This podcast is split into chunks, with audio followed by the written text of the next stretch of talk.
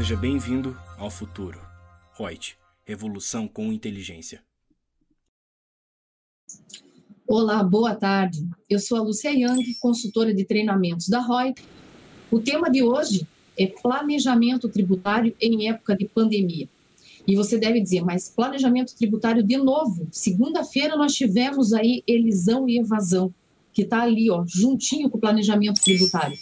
Então, é um complemento do assunto, né? Que tem muita coisa para falar e é interessante, às vezes, bater no mesmo tema com convidados diferentes para vocês terem visões, assim, diferenciadas sobre o tema.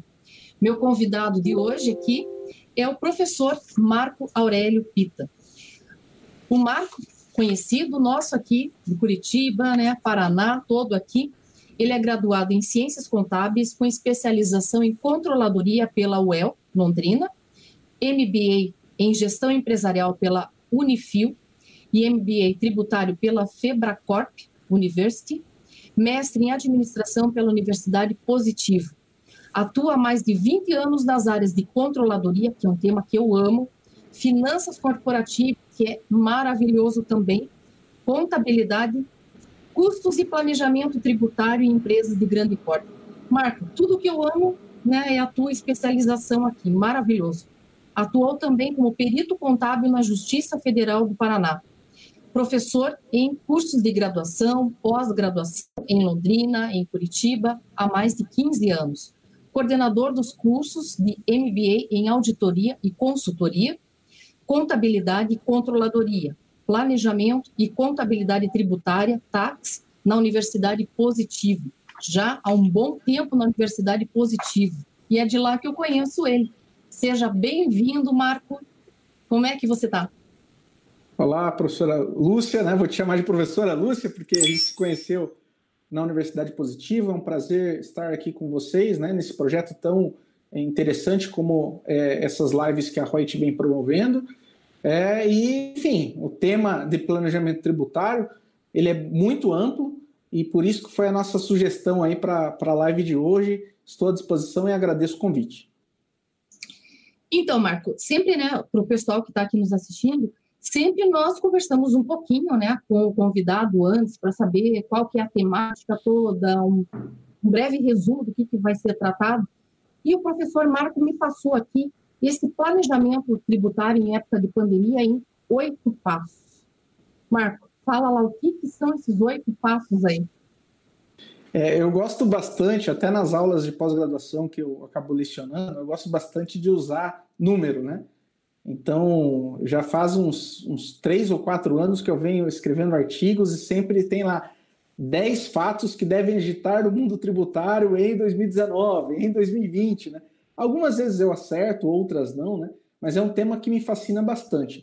E a questão do número eu gosto muito, né? Chega no aeroporto, vê aquela é, a, aquela banca assim e vê lá aqueles livros lá, né? Dez passos para ser felizes, né? Cinco passos para fazer boas apresentações. Então, por que, que a gente não pode ter oito passos para um bom planejamento tributário? Né? Eu gosto muito de número. É, assim, é, são oito temas, oito tópicos que eu acho muito importante para quem gosta do tema e, que, é, e quem precisa né, exercer esse, esse tipo de, de atitude dentro das companhias hoje em dia. E em épocas de pandemia, ainda mais importante. Né? É, oito passos, enfim, de forma resumida, eu vou falar aqui, nós vamos conversar né, sobre compliance tributário, que eu acho que é o primeiro planejamento tributário que deve ser feito, né? Como é que estão as obrigações acessórias, é, estão em boa ordem ou não. Segunda questão, segundo tópico, né, dos oito que eu citei, é, são exatamente os tópicos relacionados à pandemia, né? Então, o que, que a Covid-19 acabou influenciando esse ambiente tributário né, para as empresas. É, o terceiro tópico seria é, aquilo que é baseado em legislação, né? Então, como a professora citou, né, é, numa live nessa semana, é, foi falado sobre evasão e elisão fiscal, é, mas aqui eu vou ir para um, um lado um pouquinho mais prático, né? Falar sobre situações e casos a gente acabou tendo contato na carreira e, e tanto no, no, profissional como no acadêmico também. É, o quarto passo é para falar um pouquinho sobre os benefícios fiscais, né? o que, que existe de benefício fiscal atualmente. Uh, quinto passo, é falar um pouquinho sobre o tema influenciando o negócio, né? então, onde o planejamento tributário tem ter essa conectividade com o dia a dia das, das empresas. É, sexto tópico, falar sobre reorganizações societais, né? o planejamento tributário naquela situação, como lidar, o que, que a gente não pode deixar passar. O sétimo tópico seria relacionado a teses tributárias, teses jurídicas, né? É, e o oitavo, futuro do planejamento tributário, né? ainda mais falando um pouquinho sobre reforma tributária. Então, posso só já me, né, me passar aqui na frente de tudo Por e favor. um pouco. Se falou aqui no futuro do planejamento tributário. Segunda-feira fizeram uma pergunta. Eu não sei se daí deu tempo do. Olha, eu estou tão assim com a minha cabeça, é tanta coisa, né? passa tão rápido o dia que parece que a gente não faz quase nada e faz um monte. Perguntaram para o Reinaldo Lunelli, que foi né, o professor que estava segunda-feira, eu não me lembro daí se ele chegou a responder ou a gente viu só assim no chat. É, se ele achava, porque, por exemplo, hoje para uma pessoa física, a Receita Federal já coloca lá se é melhor o simplificado ou completo. Então já é uma forma de um planejamento ali, né? Vamos dizer. Apesar que o fato gerador já ocorreu, etc., mas você tem ainda como optar. Sim. Você acha que daí na pessoa jurídica também vai ser cabível uma situação dessa ou não pelo fato de você já ter que optar no começo do ano calendário? É, eu acho um pouco mais complicado ter essa, essa possibilidade, né? É, embora muita coisa é, vá mudar nos próximos meses e, digamos, 2021, né? Então, é, nessa semana a gente teve todo aquele ato simbólico, né? Do nosso ministro da Economia levando a primeira parte da reforma tributária para é, o Congresso e o Senado, e, e depois olhando né, o material sobre a CBS, né, que é a contribuição é, que vai substituir o PIS e COFINS, né, a proposta do governo, é, ele já dá uma pitada de tecnologia, né, de mais tecnologia nisso. Então, é, esse seja um caminho que no futuro a gente tem essa possibilidade. Para a contribuição social, que é a proposta, eu, eu entendo que sim, né? E acho que esse é o caminho. Para imposto de renda, eu tenho um pouquinho de dúvida, né? Eu esperaria um pouco mais aí, porque, inclusive, é o passo 3 da reforma tributária sugerida pelo governo. Mas, vamos esperar. É, Marco, eu estou até com aqui, ó, do meu ladinho, né, sempre tem papéis e papéis aqui. Estou aqui, ó, Plano Mais Brasil, reforma tributária, quando todos pagam, todos pagam menos, né? Porque eram 18 pagininhas para a gente ler, beleza. Mas a proposta mesmo, 61 páginas, né? 61 páginas. E Isso não é mesmo. só ler, é entender e saber onde é que aquilo vai é, influenciar, impactar para as empresas. Porque daí demanda muito mais tempo, né? Porque você tem que É, agora e como é que vai aplicar aquilo ali. É verdade, e, e ainda é, vai ter uma questão que isso precisa, é um projeto de lei, vai ter que passar pelo Congresso, e aí vão ser, vai ser uma enxurrada de emendas, né? Emendas com todos os setores pedindo, reivindicando mudanças, né? Tem muito setor aí que vai, se passar do jeito que está, vai ser muito complicado. Um deles é a área de ensino, vai sofrer bastante. É, eu nem cheguei a ler. Porque eu digo, olha, eu já mal estou sabendo o que está acontecendo agora. Se eu ler isso daqui, aí me perdi tudo. Ah, não, deixa eu daí depois eu leio, não, não tem condições. Mas, Marco, para a gente não fugir desse passo a passo, fala um pouquinho do, do que, que você entende desse no planejamento tributário ou compliance tributário.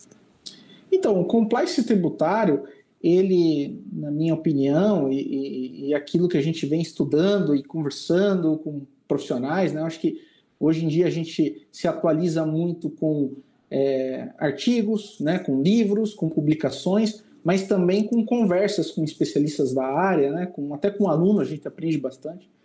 É, mas é, o que a gente percebe que é evidente, né, aquelas empresas que conseguem manter tudo em boa ordem, já é o primeiro passo para se atingir um nível adequado de planejamento. E o primeiro, a primeira questão a ser avaliada pelas empresas é a questão do compliance. Essa palavra está na moda, né? Mas é, a gente tem que olhar, como profissional da área, a gente tem que olhar especificamente para a área tributária. E aí, quando a gente olha para a área tributária, a gente vê, primeiro, uma legislação muito complexa e muitas obrigações acessórias, muitos arquivos para receita. A professora Lúcia sabe muito bem disso, né? É, a gente aí que já conhece esse ambiente tributário há algum tempo, a gente percebe como o fisco ele vem cada vez pedindo mais coisas, né? E o contador hoje em dia, né, que é o profissional que fica focado nisso, ele tem que possuir técnicas não só é, conhecimentos, né, relacionados à legislação ou cálculo, mas também tem que entender de tecnologia de informação, tem que entender layouts e mais layouts de arquivo, né? Então é uma loucura, né? Mas independente disso, acho que as empresas precisam se estruturar, estarem prontas para controlar essas entregas e os prazos. Então, acho que a primeira questão no, no compliance tributário é: você está preparado para fazer as entregas das obrigações acessórias é, em full compliance, né? ou seja, com todos os dados que a exige, tudo aquilo que está previsto nos manuais de SPED e outras obrigações acessórias, né? Eu acho que é o primeiro passo, né? E não perder prazo, porque perder o prazo é multa. Né? Perder o prazo, poxa, você pode ficar sem uma certidão negativa e às vezes deixar de participar de um negócio que seria lucrativo para a empresa, né? Então, o compliance tributário vem muito isso na minha cabeça, né? Controle, né? E aí existem diversas ferramentas no mercado e empresas que assessoram isso, que acho que as empresas precisam se é, estar, preparadas e buscar essa ajuda, né? Olhar esses controles e olhar as entregas. E nisso, me diga uma coisa, Marco, você acha que, por exemplo, se é um escritório pequeno e ele quer crescer em qualidade, tudo perante o cliente e vai ofertar um planejamento tributário para esse cliente. Pra, você concorda que daí, tendo, sendo uma estrutura enxuta e com tantas obrigações, tanta coisa, muitas vezes ele pega um monte de cliente cobrando um honorário pequeno, uhum. e aí para dar conta de fazer tudo isso não sobra para fazer um planejamento. Você acha que seria adequado, seria um caminho para esse escritório de contabilidade, talvez terceirizar esse serviço desse compliance tributário, dessas obrigações acessórias, passar para alguém fazer e ele focar justamente numa parte estratégica para a empresa? Olha, muito boa a sua pergunta, Lúcia. É bem importante, a gente vê muito por aí. Né? É, infelizmente, é uma percepção que eu tenho, né? É, tem muito escritório que realmente vai por esse caminho, né, de volume, de querer atrair cliente, mas não tem capacidade para isso. E aí você se vê em volta de uma série de obrigações tributárias e você acaba deixando de lado um pouco essa questão do estratégico, né, que é aquilo que talvez aquele cliente fosse dar mais valor, né. Então aí você não consegue, quer dizer, você fica é, muito limitado, né? Porque aí você só vai ficar entregando obrigação acessória, obrigação acessória e isso, e não cuida da parte estratégica. Então, realmente, eu acho que talvez procurar uma terceirização né, dessas atividades seja um ótimo caminho, porque existe muita tecnologia hoje, né?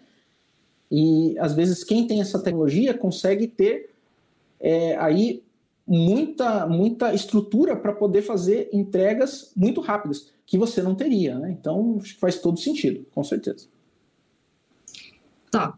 Desse tema compliance, eu acho que é isso, basicamente, desde que acho que também feche com uma espécie de um contrato, tem que ser muito bem feito, né? Porque até por regras nossas de contadores, não tem aquele, por exemplo, se você é meu cliente, se me contratou, teoricamente sou eu que estou fazendo tudo para você. Se eu peguei Verdade. os resultados e estou passando para um terceiro fazer, você tem que estar ciente e tem que dar anuência disso daí, né? Concordo, beleza. Porque senão o outro faz errado, passa para mim, eu entrego, e daí depois só digo, ah, a culpa foi do outro. Não interessa, você me contratou. Sou eu que tenho que responder por isso. Então, acho que até para o próprio, para o cliente ficar também resguardado, para o próprio escritório de contabilidade que tem o cliente também é, ter, digamos, firme esse tipo de situação e se proteger. Tanto que hoje a gente vê que tem até seguros para escritório de contabilidade, justamente em face disso, né? É verdade. E aí, Lúcia, acho que uma coisa que pode proteger esse escritório é ter ferramentas de cruzamentos das obrigações. Né? Você pode até pedir para alguma empresa ou para algum terceiro fazer lá toda a confecção do seu SPED contábil, dos, da sua ICF, da sua DCTF, enfim, mas depois você ter alguma ferramenta de cruzamento que possa te trazer uma tranquilidade, né? Ou seja, olha, alguém fez para mim, mas quando eu fa faço o cruzamento entre os SPEDs, tá tudo batendo ou tá tudo muito próximo, né? É, com certeza essa é uma, é uma forma. Então, o compliance tributário é, olha, eu estou entregando as minhas obrigações como elas deveriam ser entregues, né? Eu acho que se você estiver tranquilo, é o primeiro passo para um planejamento tributário eficiente. Tem também é, do Martins Alves também, eles estiveram aqui, comentaram sobre franquias contábeis, que também é um formato, né? Uhum. De franquia, e franquia que muitas vezes, é, que nem é, do Luiz Fernando Martins Alves, ele falou que o, que o dele, ele já tem aqueles selos, né, de, agora, do ISO, ou uhum. seja, mais garantia também, eu acho que para quem for ser o, entre aspas, associado, franqueado dele, também vai ter que seguir aquele mesmo padrão, essas coisas. É uma forma de você reeducar, né, para fazer o correto. É verdade, é verdade, com certeza. Ainda mais ter confiança, né? Uhum. E pense que loucura, Marco, agora, nesse momento que posterga a entrega de uma coisa, posterga o pagamento de não sei o quê. De repente, você está com um monte de coisa arada que você, ah, é mais lá para frente. E quando vê, passou o prazo. Então, olha o controle que tem que ter para isso, né? É verdade, com certeza. Nossa série. E aí acho que entra até nessa situação do segundo que eu ponto aqui, benefícios pontuais por conta do Covid. É, acho que a primeira coisa, você está tranquilo com o seu compliance tributário? As obrigações acessórias estão todas adequadas, corretas, né? Ah, estou. Então vamos pensar agora no estratégico, né? E aí o estratégico, quando a gente fala de pandemia, é realmente observar todas as oportunidades existentes. Nós já estamos no mês de julho, indo para agosto, então, assim, muita coisa, inclusive, já passou, né? Mas eu posso citar aqui, né, a própria prorrogação do recolhimento de tributos federais e encargos de folha. O Simples Nacional teve uma, uma, uma prorrogação importante de três meses, o PIS e COFINS, é, o próprio INSS, FGTS. Então, são todas as oportunidades que a gente não pode deixar passar. Ah, é, Pita, mas você está falando isso agora? Já foi? Já foi. Mas veja, a pandemia não acabou ainda, né? Então a gente tem que ficar muito atento porque podem ser que novas oportunidades surjam, né? E tem coisas que ainda estão valendo, né, Lúcia? Por exemplo, a alíquota zero do IOF. O IOF ainda está até o comecinho de outubro, né? Então as empresas têm que avaliar, olha, será que faz sentido eu tomar um empréstimo agora dado que não tem o IOF, então em tese o empréstimo fica mais barato. Né? Então são questões tributárias que precisam ser avaliadas e acompanhadas. O fato que nem, por exemplo, para as pequenas empresas do Pronamp, ou aquele outro tipo lá de, de empréstimo também que saiu semana passada, dando essa possibilidade também, né? Para ter caixa na empresa e com isso, sei lá, reestruturar. Eu vejo, Pita, às vezes andando aqui, andando, né? Nem sai, mas quando porque eu sou obrigada a sair para fazer uma, uma aplicação a cada oito semanas, então né, nesses dias eu tenho que sair. E daí eu vejo, às vezes, estamos em reforma, daí até meu pai comentou, Lúcia, mas pense reformar no momento desse. Falei, pai, é o momento certíssimo. Se o cara está com dinheiro, ele reforma, reestrutura o negócio. Quando voltar numa normalidade, ele já está com as portas prontas para poder, está tudo adequado, tudo certinho. Né? Ele está investindo no negócio. Verdade, verdade. Eu tenho percebido isso também, né? É. Bastante reforma. Tá. É, tem mais algum benefício, alguma coisa em relação a. Olha, existem vários, né? A gente teve aí a redução da, da do sistema S né, em 50%, tivemos desoneração, desoneração de vários produtos né, relacionados à pandemia, a prorrogação de obrigação acessória, aí está valendo, né? Deu um alívio para os contadores aí a questão da ICD. Inclusive, a ECD vai até dia 30, né, final desse mês agora, então quem não entregou tem que correr. Mas a ECF foi prorrogada para setembro, é, o Ciscoserve né, foi adiado, todo esse segundo semestre vai poder ser entregue em 2021, ou seja, é, trouxe um, um, pequeno fôlego, não só para os contadores, mas também para os empresários. Mas o meu recado é: vamos ficar atentos porque coisas novas podem surgir. Eu estou vendo aqui, eu estou olhando para você, né? Quer dizer, é que olha ainda, olha, olha errado, né? Eu teria que olhar na câmera, mas eu estou olhando aqui, eu tenho mania de olhar no olho da pessoa, então eu estou olhando reto aqui, que é onde você está, não está na câmera, né? Mas, mas sabe que eu estou olhando nos teus olhos aqui, prestando atenção no que você está falando. Pita, estão chegando aqui algumas pessoas, a Amanda e Joselma Tinoco e Marinho, dando boa tarde. Todas as tardes elas estão aqui conosco, nos prestigiando. O Amauri Gomes também. O professor Newton Fati, maravilhoso, né? Falando aqui, já iniciando as discussões. Planejamento tributário sempre foi uma grande pandemia. a Margarete Oliveira, de Belo Horizonte, a Ilhoa Weber, a Maria Cristina Bueno, a Carolina Cordeiro. E eu gostei foi da, da questão aqui, bem bacana. Ah, o Reinaldo Luiz Lunelli aqui. Ai, que graça, Reinaldo. Obrigada mesmo. Um grande abraço mesmo de coração. Ele fala: dois grandes mestres reunidos, prazer vê-los. É. Reinaldo é muito parceiro. Ele é muito bom. O Newton, o professor Newton Fati, ele faz uma colocação assim que eu adorei. Vê lá o que, que ele está perguntando, colocando aqui para você responder. Diante das enormes necessidades e desigualdades sociais no Brasil, é ético as empresas buscarem economias tributárias por meio de arranjos legais? Olha, isso é bem polêmico, mas interessante a pergunta.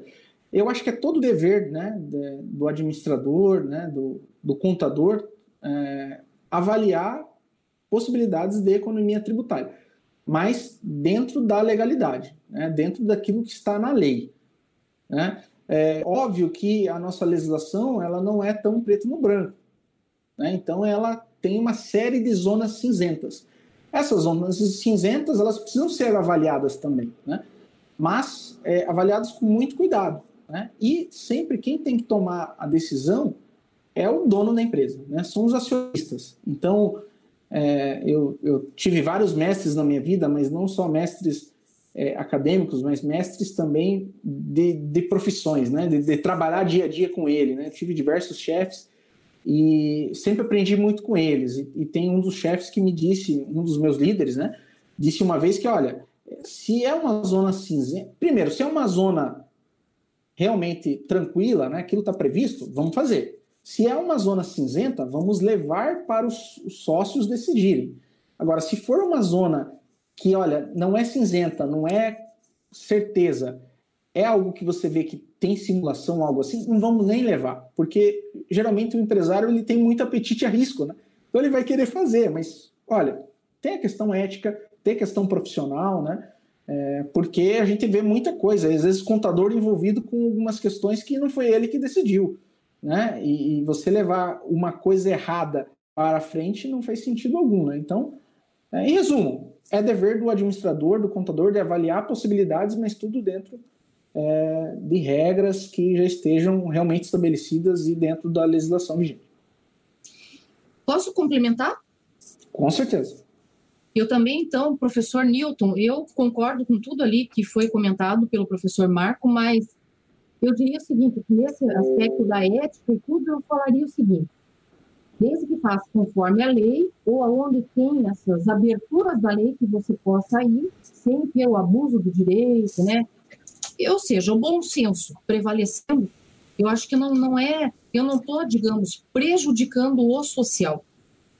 Porque se eu tenho dois ou três regimes tributários e eu posso optar por aquele que eu vou pagar menos tributo, vai me sobrar mais dinheiro. Desde que esse dinheiro eu chamaria de não ser é, não faltar com a ética se com esse dinheiro eu reinvestisse na empresa, em maquinários, em tecnologia, no pessoal, principalmente, nos colaboradores, com participação nos resultados, eu acho que aí você equilibra a situação. É uma forma. É muito boa colocação, Lúcia. Realmente, uma vez eu vi uma propaganda bem interessante. Chega um, um, uma pessoa, né, humilde, enfim, encontra um, um, um executivo, né? Esse executivo está com um carro importado, bonito, e ele pega e fala assim: Poxa, você sabe com quanto que daria para alimentar de pessoas esse o dinheiro desse carro? Aí é, esse executivo, né, dono do carro, falou assim: Olha, eu, eu, eu tenho que fazer algumas considerações. Primeiro, é, para eu poder comprar esse carro aqui, é, primeiro que eu tive que trabalhar muito, né? Segundo, é, olha, o, a matéria-prima utilizada nesse carro, é, muita gente trabalhou em fábricas ao redor do mundo todo para fazer o motor, para fazer né, o pneu, para fazer a lataria, pintura, etc. Então, um monte de gente trabalhou para fazer esse carro. E com certeza essas pessoas tiveram salário. E elas foram lá no bairro delas e compraram mercadorias lá na mercearia do seu Zé. E aí essa mercearia do seu Zé teve lucro e pagou seus funcionários. Ou seja, você está ajudando, né? Ou seja, se você faz como a, né, a professora acabou de falar, né? Se eu reinvisto na empresa, se eu estou empregando, quer dizer, eu estou fazendo também um papel social né? é, que o governo faria, né? Inclusive, um dos planejamentos tributários que a gente vai falar aqui é em relação aos benefícios fiscais, né? Você fazer um incentivo à cultura, um incentivo para o esporte, tudo isso qual que seria a alternativa? Né? Você pagaria o governo e o governo faria a injeção de projetos esportivos, culturais, sociais. Agora, você pode fazer isso de forma direta. Por que não? Né? Então faz muito sentido o que você colocou, Lúcia. Legal. É, olha, temos aqui ainda o Juliano Serotini, a Reg Rejania, nossa, diferente, diferente. Rejânia, Rejânia de Assis, é, ela é de São Paulo. O Newton Fati, de novo, ele fala: empresas com imobilizado grande às vezes reclassificam para estoques, vende o bem e tributa pelo lucro presumido. Quais as consequências desse tipo de procedimento legal? E isso já entra aí nesse teu terceiro tópico, baseado na legislação vigente. Bom, é exatamente. Baseado na legislação vigente, é ver aquilo que está realmente é, está previsto na legislação. Né? Então, é, temos esse exemplo aí que o colega citou, mas existem vários outros, né, que é dever de todo administrador contador avaliar. Então, primeiro deles, que eu vou, vou citar alguns exemplos aqui, né, a gente pode entrar mais no detalhe depois, mas, por exemplo, avaliar lucro real, lucro presumido e simples. É a primeira coisa a ser feita. Né? E aí eu faço um pouquinho aqui de ressalva, né, é, porque muitas vezes, se você trabalha muito com volume, né, de, então, um escritório de contabilidade que quer ter cada vez mais clientes, qual é a primeira opção que ele traz para o cliente? É o simples, né? Só que ele não avalia nem lucro presumido e nem lucro real. Lucro presumido, às vezes, sim, né? Que é um pouco mais fácil, né? Mas lucro real ele quer fugir, né? É, então, é, por quê? Porque ele está muito no volume ao invés de ir para o estratégico. Mas tem uma, um outro ponto também a ser considerado, né? É, nós, e eu me incluo nisso, tá? É, não vou generalizar, mas eu percebo que existem alguns tipos de profissionais que têm dificuldade de exercer o marketing contábil, né? Então é difícil, não só pelo nosso lado, né? Talvez né, um pouco do biotipo do contador. Eu sou contador, tá?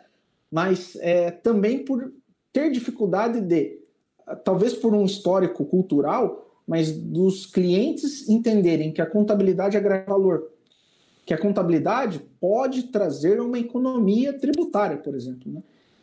Então, esse é um desafio que a gente tem pela frente. Quando a gente ultrapassar essa barreira, eu acho que vai ficar mais fácil até, inclusive, vender isso. Né? Mas, realmente, é o primeiro planejamento é olhe para isso. Né? Lucro real, lucro presumido, simples. Né? É, Professora Lúcia, fica à vontade de interromper, mas já indo para o segundo tópico que está bem relacionado, é avaliar lucro arbitrado. Né? Porque até um, certo momento é, do, de anos anteriores, aí, se eu não me engano, até 2014, é, o lucro arbitrado ele era uma prerrogativa do fisco. Né? E agora, dependendo da situação, você mesmo pode, pode optar pelo lucro arbitrado. Né? É, será que a gente está sabendo disso, está olhando isso? Né? Então, são situações que a gente tem que, no mínimo, fazer, né? Avaliar, fazer conta, vai ser difícil, vai despender horas, mas é um exercício é, imperativo, principalmente nessa época de pandemia. Por quê? As empresas estão com dificuldade de manter margens. Então, elas estão com dificuldade de ter lucro. E muitas delas vão ter prejuízo fiscal. E se você tiver no lucro presumido, difícil. Né? Ah, professor, mas não dá para voltar no tempo. Realmente, né? Se tivesse um DeLorean aqui, a gente voltava no tempo e mudava o regime tributário no começo do ano, mas não dá mais. Então, como fazer para 2021, né? A gente já está em agosto, então pensar isso com muito carinho, principalmente para o próximo ano. Né? Mas eu ainda diria. e eu acho que ainda dá para trocar para o lucro real esse ano.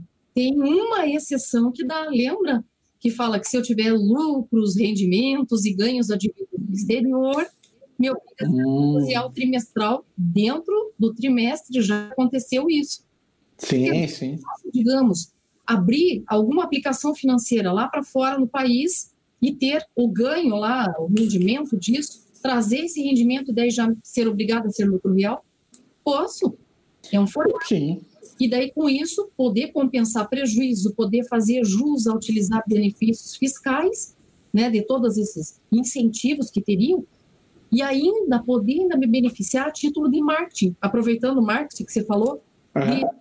Dizer, ó, minha empresa é sustentável, ela está voltada é, a ajudar o lado do esporte, do idoso, da criança, adolescente, né, da empresa cidadã, enfim, todos os incentivos existentes ali. O que, que você acha dessa colocação?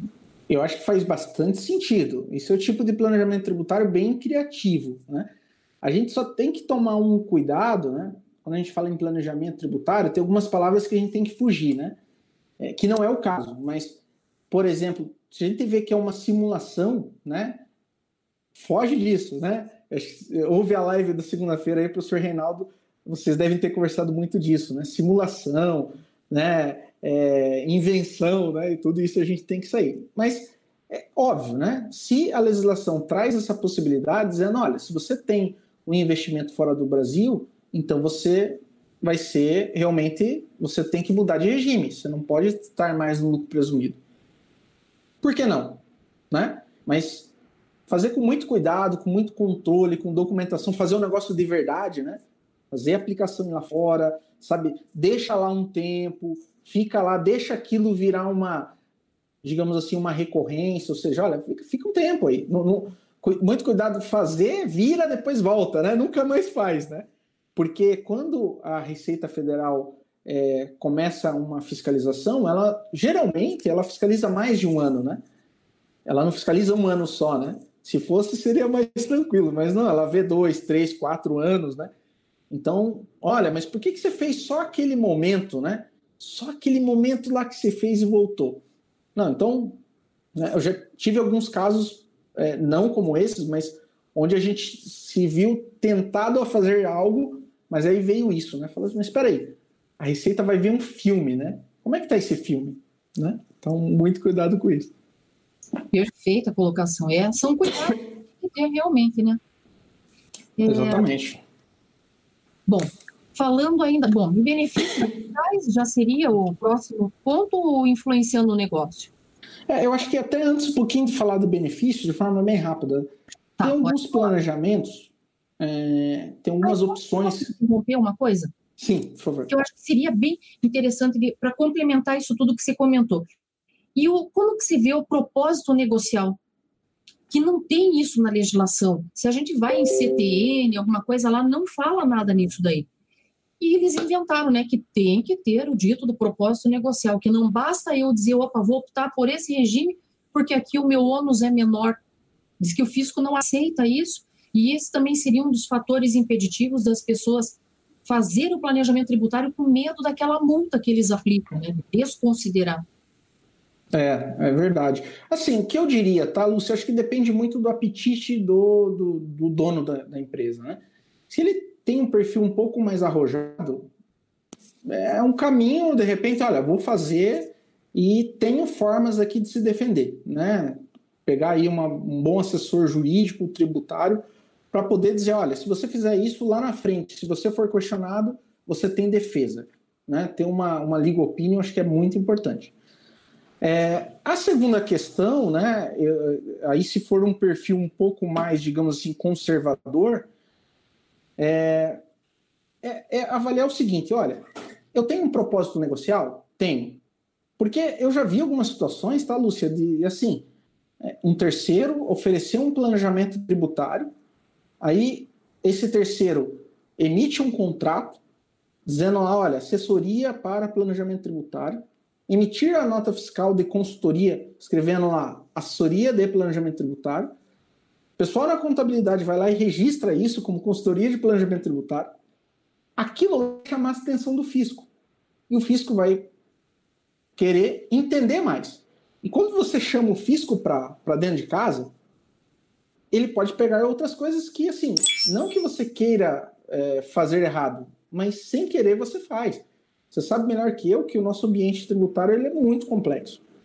E sem querer você erra. Nenhuma empresa do Brasil está salva. Né? Então, é... obviamente, se eu tiver um propósito negocial, eu fico mais tranquilo. Se eu não tiver, então tenha a convicção que aquilo está na legislação. E se aquilo estiver na legislação, tenha já pronto né, uma defesa, um caminho de defesa. Porque é muito custoso ficar atendendo fiscalização, ficar respondendo fiscalização. A gente já não tem tempo para o dia a dia, né, Lúcia? Imagina para ficar levantando documento e parando para responder vários questionamentos de fiscal. Não faz sentido. Né? E sabe o que, Pita? Uma coisa que sempre teve, uma briga entre contador e advogado. De, por exemplo, chegar o advogado lá, já ser, ter um tratamento diferenciado para ele, né? Que daí é o doutor, o cara vai para uma salinha com o dono da empresa e vende lá uma tese jurídica. Uhum. Aí o, o, os olhos do dono brilham, né? Opa, vou pagar menos, que maravilha. Meu contador só vem me trazer desgraça, só dias para pagamento e vem esses caras com uma ideia maravilhosa. E compra essa ideia. Paga mais para esse advogado do que para o contador, né? E daí o contador ainda vem e diz: Minha nossa, mas olha o que, que o cara está vendendo nossa, se eu fizer isso, eu vou ter que mexer toda a minha escrituração lá para trás, vou ter que fazer perde comp, vou ter que fazer não sei o que e tal, mexer uhum. E se bater na trave lá na frente desse negócio, eu ainda vou ter que voltar e arrumar tudo de novo esse negócio, né, retificar declarações, etc. E ainda por cima, não vou receber mais por estar fazendo esse trabalho duplo ou até triplo. Não é isso que acontece? Que você também escuta. Com certeza, acontece. E aí o contador tem que ficar muito próximo do dono da empresa. Né? É, e lógico, isso é um processo que não é do dia para a noite. É, se o empresário for um empresário mais instruído é, e ele ter já essa noção que o contador ele pode ser mais que um contador, né? Ele vai ser um assessor financeiro, um consultor financeiro, contábil, tributário, naturalmente ele vai estar participando dessas reuniões, tá? É, Lúcia, além de atuar no dia a dia na universidade, eu também atuo no grupo empresarial e assim, eu tenho muita proximidade com o dono, com o CEO, com o próprio CFO. Então, sempre quando a gente é abordado, eu sou chamado para participar da conversa. Então, eu consigo antecipar essas questões que você falou. Mas tem algumas empresas que não têm essa cultura, né? Então, acho que vale muito o contador avaliar essa, essa olhar esse cenário e se aproximar e ter confiança né, do CEO da empresa, né, da alta administração, para ele poder ser chamado numa situação dessa e alertar, né? Cuidado, né? Tem risco aqui. Né? Mas acho que para ele poder ter esse acesso e passar essa credibilidade, tem que mudar a postura dele também, né? Ele vai ter que estudar bastante, porque não é só falar, né? Ele vai ter que ter uma segurança naquilo que ele está fazendo e mostrar através de dados uma situação. Chegar no mesmo patamar para poder né, mostrar o resultado realmente para tomar sim. decisão. Né? Olha que mudança de postura que a gente está tendo, né? É um lado positivo, é. eu vejo da, desse negócio da pandemia. É mudança mental total. E eu vejo isso como um lado bom para o profissional de contabilidade, porque se cair a ficha para todo mundo, isso eleva a classe. Com certeza. Vamos né? parar de ficar brigando por honorários muito baixos e ficar só no simples, mas pensar em uma contabilidade mais estratégica. Né? É... Exatamente. E de ficar de briga entre profissões, porque um complementa o outro, não precisa dos dados do outro para poder integrar tudo isso. Né? Cada Exatamente. vez. É, planejamento tributário é multidisciplinar, é um trabalho multidisciplinar, não é só o é. contador. É, e até indo já para o outro tópico, né, que a gente que a gente tem aqui dos oito tópicos, é a questão de realmente uma, um planejamento tributário mais personalizado, né? ou seja, influenciando o negócio. É, obviamente, o não vai ter condições de chegar numa empresa lá de autopeças e falar: olha, vamos mudar agora a nossa estratégia de vendas para o sul do Brasil. Não. Mas influenciar o negócio é entender o negócio. É sair do seu local de trabalho, vai na fábrica, vai na, na área comercial, tenha abertura para conversar com as áreas, né? Não ser aquele contador que fica lá só no mundinho dele, né? E lá só entregando obrigação acessória, porque senão ele vai ser considerado realmente como é, despesa, né? E não como investimento. Mas influencia no negócio, entenda a cadeia, o processo, quem é seu cliente, quem é o seu fornecedor. Eu tenho um exemplo bem interessante, é, Lúcia, que é o seguinte: é, nós tínhamos lá uma possibilidade de uma venda, né? Eu estava numa organização onde nós tínhamos venda tanto B2B como B2C, né? Mas o B2C era muito pouco, né? Era muito B2B. E aí o negócio, né? A, a área de negócios teve uma ideia de vender mais para o B2C. Mas, é, ou seja, você chegava naquele B2B, no, no teu cliente intermediário, né? E, e, nós combinamos com ele, olha, eu posso vender para o teu cliente, porque eu elimino a cadeia. Mas a ideia era outra, a concepção era outra. Né? A concepção era evitar a inadimplência, né? Porque muitas vezes a gente ia cobrar aquele atacadista e o atacadista falava, olha, eu não estou te pagando porque o meu cliente final não está pagando. Então a ideia inicial era realmente vender direto para o cliente dele para eu não ter inadimplência. Né? E aí, eu, conhecendo esse projeto, eu fui lá e falei assim, gente, vamos fazer mais que isso? Tem uma questão tributária aqui que a gente pode influenciar. Influenciar, inclusive, o nosso cliente aceitar essa proposta, que é boa para a gente, né? Que é o quê? Uma, uma questão de simples nacional. Olha só que interessante, Lúcia. Quando a gente vendia para esse atacadista e o atacadista vendia para o cliente, ele tinha um faturamento muito alto para o seu cliente. E aí, se eu chego nele e falo assim, olha, eu vou te pagar, ó, porque ele, hipoteticamente, tá? Eu vendi o produto para ele por 80 e ele vendia para o cliente a 100, certo? Ele sendo do Simples Nacional, qual que é a base tributária dele? O 100. Só que quanto que ele ganhava, Lúcia? 20. Então o que, que a gente falou para ele? Olha, faz o seguinte, eu vou te manter os 20, mas eu vou vender a 100 para o seu cliente. Ou seja, atacado, em vez de você ter um faturamento de 100, onde você tributa 100, você vai ter um faturamento de 20, você vai tributar 20. Vamos fazer essa brincadeira? A gente fez uma conta, cada, é, cada é, cliente desse, né? Não, não posso abrir qual que é aqui, mas cada cliente desse ia ter uma economia anual de 80 mil reais. E uma vez eu, eu em uma palestra que eu fiz para eles, eu falei brincando, eu falei, pessoal, quem quer um carro aqui? Aí todo mundo, eu, eu, eu, eu, eu, eu. Como é que eu faço para ganhar, né? Aí eu expliquei essa estratégia para eles. E assim, a adesão foi muito grande. Mas eu, como contador, se eu não tivesse entrado no negócio, eu nunca saberia e nunca teria dado essa ideia, né? Então, isso é bem importante, ou seja, o planejamento tributário influenciando o negócio. Importantérrimo. Marco, nós temos mais algumas colocações aqui também. Vamos ver aqui. Ah, nossa, é que tem tanta coisa aqui, eu tenho que dar uma olhadinha. Ele vai correndo. tá, esse aqui a gente já viu. Tá, o professor Newton Fati, professor também, né, e você e eu também, professores, vamos lá, ele fala assim, por que ainda existem poucas pesquisas na área tributária nos cursos de graduação em ciências contábeis em comparação com outros temas? Porque ele dava, ele dá aula em Maringá, e daí ele falou que lá, por anos, ele ficou sozinho, que ele não tinha com quem trocar ideia. Então, os TCCs, tudo, era só ele, ele que dava aula, ele que fazia TCC, não tinha com quem debater. E isso também é prejudicial, prejudicial para o próprio aluno, que só tem um ponto de vista sobre um determinado assunto. Como Verdade. Sabe, eu fiz a minha graduação é, lá em Londrina e eu lembro que assim, o professor falava, o livro vai ser esse. E aí ele seguia o livro e ponto. Você só tinha aquela visão, né? É, depois, mais tarde, bem mais tarde, eu fui fazer mestrado e assim, foi um choque para mim, porque é, cada semana era um tema diferente e o professor do mestrado falava: ó, tá aqui três artigos para você ler. Ou seja, três pontos de vista sobre aquele ponto. Então, é, mas eu acho que isso é meio uma cultura né, da, da, da, da academia de contabilidade, infelizmente. Eu acho que é um passo aí a gente trabalhar mais com artigos, com mais opiniões. Eu acho que agora com esse advento de tecnologia, né, distância, eu acho que isso pode se tornar mais natural, digamos assim. Mas é um ponto que eu concordo que a gente precisa avançar.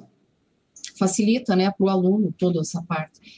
E eu vejo até, por exemplo, pegar o mesmo professor, ele dá, por exemplo, contabilidade introdutória, intermediária e avançada. Errado, né? Pode, eu acho que tem que ir alternando os professores, para os alunos conseguirem ver outras metodologias, entender a disciplina sobre outros prismas também. Não, né? não é certo dessa forma. Com certeza, com certeza. Uhum. Lá na pós da, da UP, né, a professora né, já fez parte, enfim, sempre está com a gente lá, a gente sempre procura isso, né? trabalhar com vários professores para ter pontos de vista, faz todo sentido. Uhum. A Reg Rejânia de Assis, ela diz, desculpe corrigir essa parte, mas normalmente o cliente já vem com a ideia na cabeça de que o Simples Nacional é o melhor e que paga menos imposto. Tributo, né, no caso. É, muitas vezes o cliente só pensa no simples, né?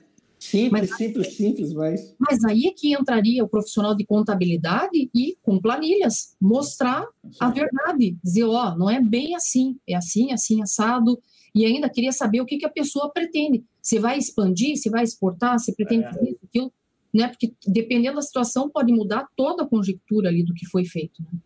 É nada melhor do que números, né? Para você ah, defender a sua ideia. Exatamente.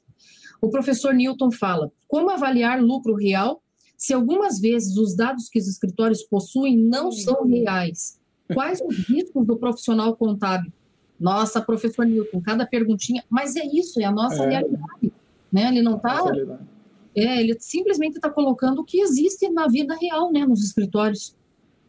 Verdade. Eu acho que assim, você tem que. A gente tem que, como escritório, né, na minha opinião, a gente tem que olhar muito mais para personalizar o cliente. Então vai ter cliente que é o seguinte: Ó, faz o simples, pronto, acabou. Não quero nem conversa. Ok, esse vai ser um tipo de cliente, né? Mas tem aquele cliente que talvez você tenha que tratar ele de forma diferente, né? Como os bancos fazem, né? Não tem o cliente premium, personalité, enfim, tudo isso. Então a gente tem que olhar para isso e talvez ter tratativas diferentes. E talvez, assim, um segmento que você mais tem fortaleza, por exemplo, ah, eu consigo atender mais a área médica, por exemplo, sei lá, né? A área médica é uma área que pessoa mais instruída, ele pode ter um pouco mais de abertura, né? Para você poder convencê-lo a investir mais e você poder trazer retorno, mas só com case mesmo, só com número, né, Luz? Não tem jeito. É verdade. Ó, Rosilene Gonçalves, boa tarde. Unifama Maringá participando.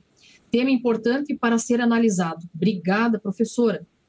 É, a Rejânia de Assis diz: podemos fazer melhor essa análise? Qual a melhor forma de tributar? Planilhas, né? Planilhas Sim. projeções. Isso aí, nada melhor do que Excel nessas horas e dados e mais dados para a gente poder fazer conta e chegar às conclusões aí para passar para Analisando o passado e uhum. projetando o futuro, né?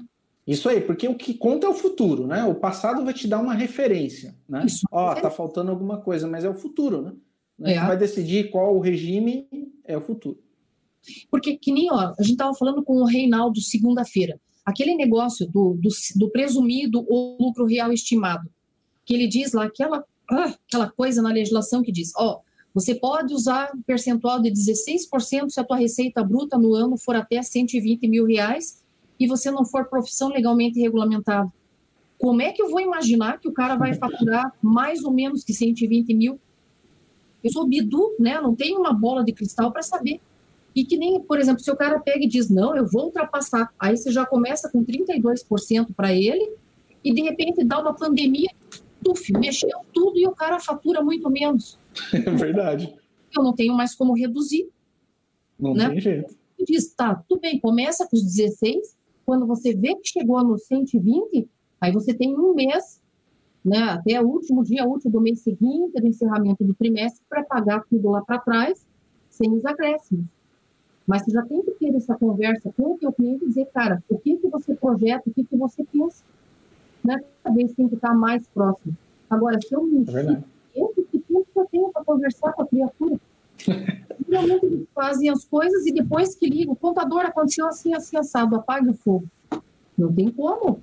Eu tenho que saber que tipo de material ele tem para saber que se eu uso espuma, água, o que para apagar aquele fogo. Né, Verdade, faz todo sentido. Tá, vamos lá. É... Já, ai meu Deus, já são 17h50. Vamos nas perguntinhas aqui, então? Você que manda, professora. Tá. O Newton Fati diz: na ótica do fisco, quando a empresa opta pelo lucro arbitrado, é porque estão com problemas na área contábil e tributária. Dá a impressão de tentativa de evasão. É. Tem que ter muito cuidado, tem que pensar muito para optar pelo lucro arbitrado, concordo. Mas, às vezes acontece, é. tá? Às vezes acontece e aquilo é verdade, né? Eu já recebi consultorias que me falaram, olha, tenho aqui uma possibilidade, mas não é muito boa. Você dizer que não tem contabilidade ou atrasar a contabilidade. Eu falei, não, isso é invenção? É, não, então eu não quero. Não vou fazer, né? Então isso tem que tomar muito cuidado. O Reinaldo Luiz Lunelli, nosso amigo, diz lá: o único é, porto que mere... o único ponto que merece atenção especial é que quando o contribuinte opte pelo autoarbitramento, abra os olhos, abra os olhos do fisco, né? Foi o que acabamos de Com falar. Com certeza. Uma decisão importante, mas precisa ser considerada essa possibilidade.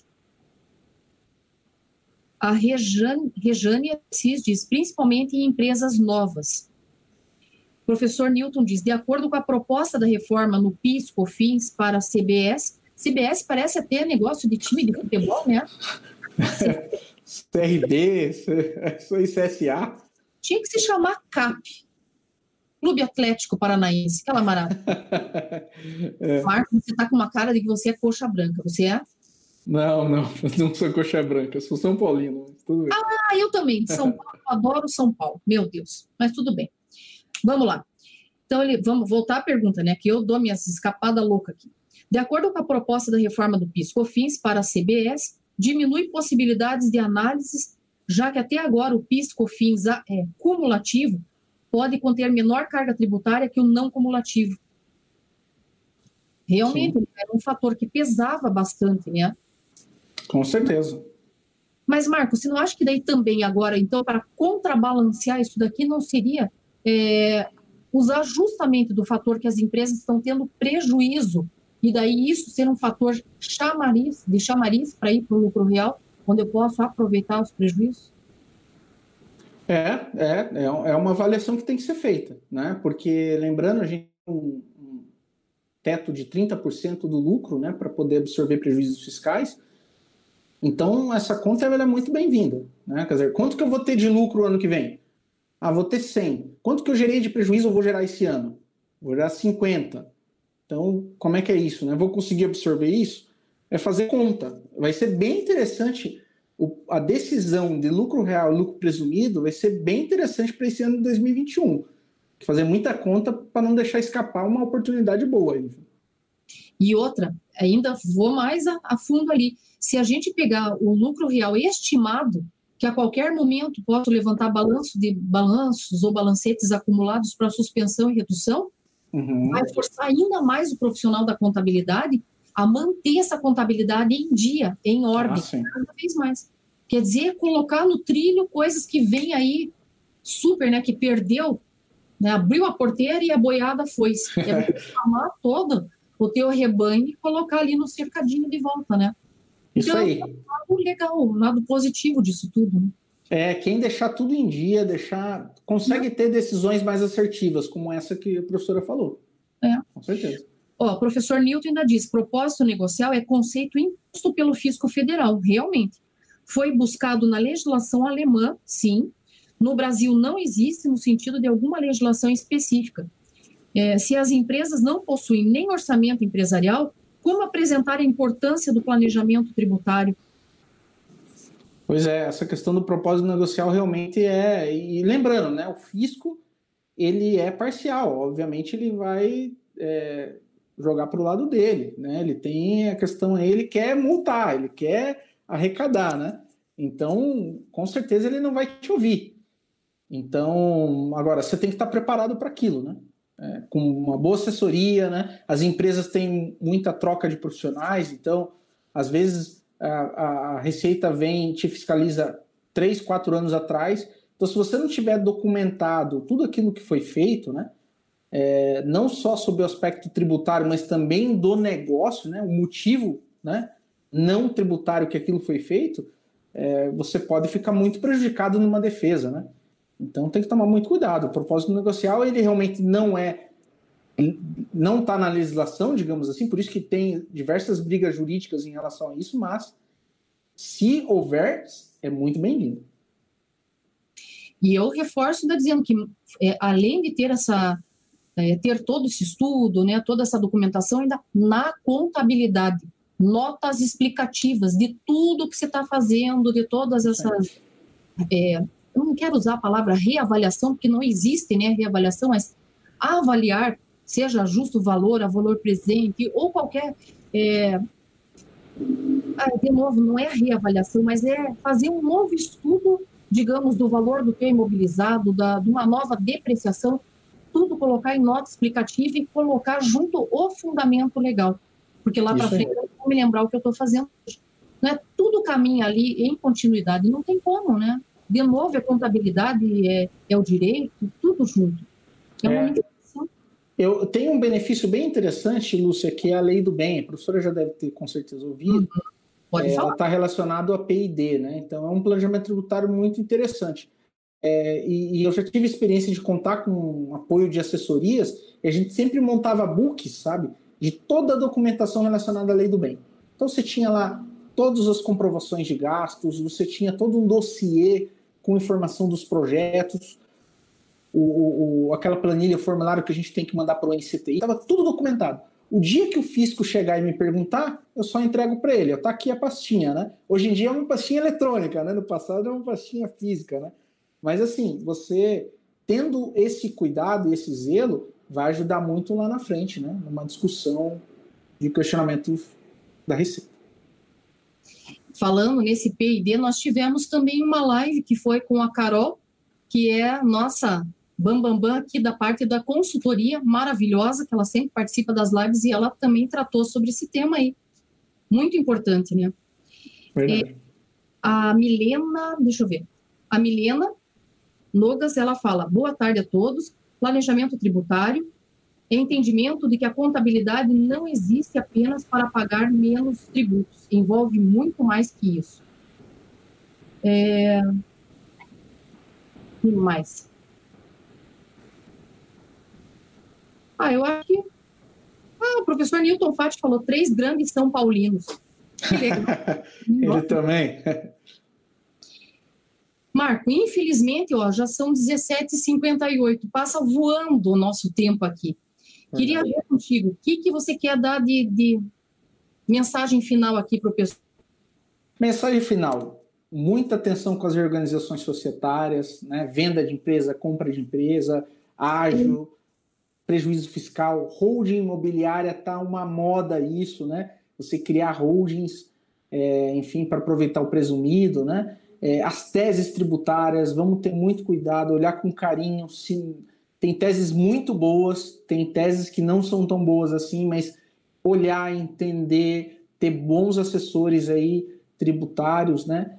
É, usar tecnologia né, para cruzamento, etc. E por último, olhar com muito cuidado a reforma tributária que vem aí, já fazer conta, analisar os impactos para a empresa, porque assim, a gente está numa época que esse, esse projeto é um projeto de lei, esse projeto de lei vai para o Congresso, o Congresso vai analisar. E se você, de repente, não tiver sua classe representada lá para poder influenciar a emenda dessa, desse, dessa proposta, né, é, você pode ficar de fora e ser prejudicado. Então faz conta, avalie o tamanho do impacto, procura aí né, associações de classe, né, quem representa vocês aí para poder falar, olha, eu estou sendo injustiçado aqui, né? Que ainda dá tempo para influenciar, né? Mas influenciar com muito cuidado, com muito na forma legal, né? É, ficar de olho e já se antecipar a possíveis mudanças. Só é, comentando aqui uma última coisinha, o professor Newton diz Sobre o conceito de propósito negocial, já existe decisão da ministra do STF, Rosa Weber, a favor das empresas. Falta o STF terminar o julgamento.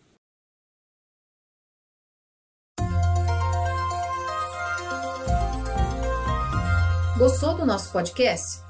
acesse youtube.com/reut_aí e assista a versão em vídeo. Deixe seu like, compartilhe com seus amigos e se inscreva no nosso canal. E não se esqueça de ativar as notificações para acompanhar nossos conteúdos semanais. Aproveite! Até mais!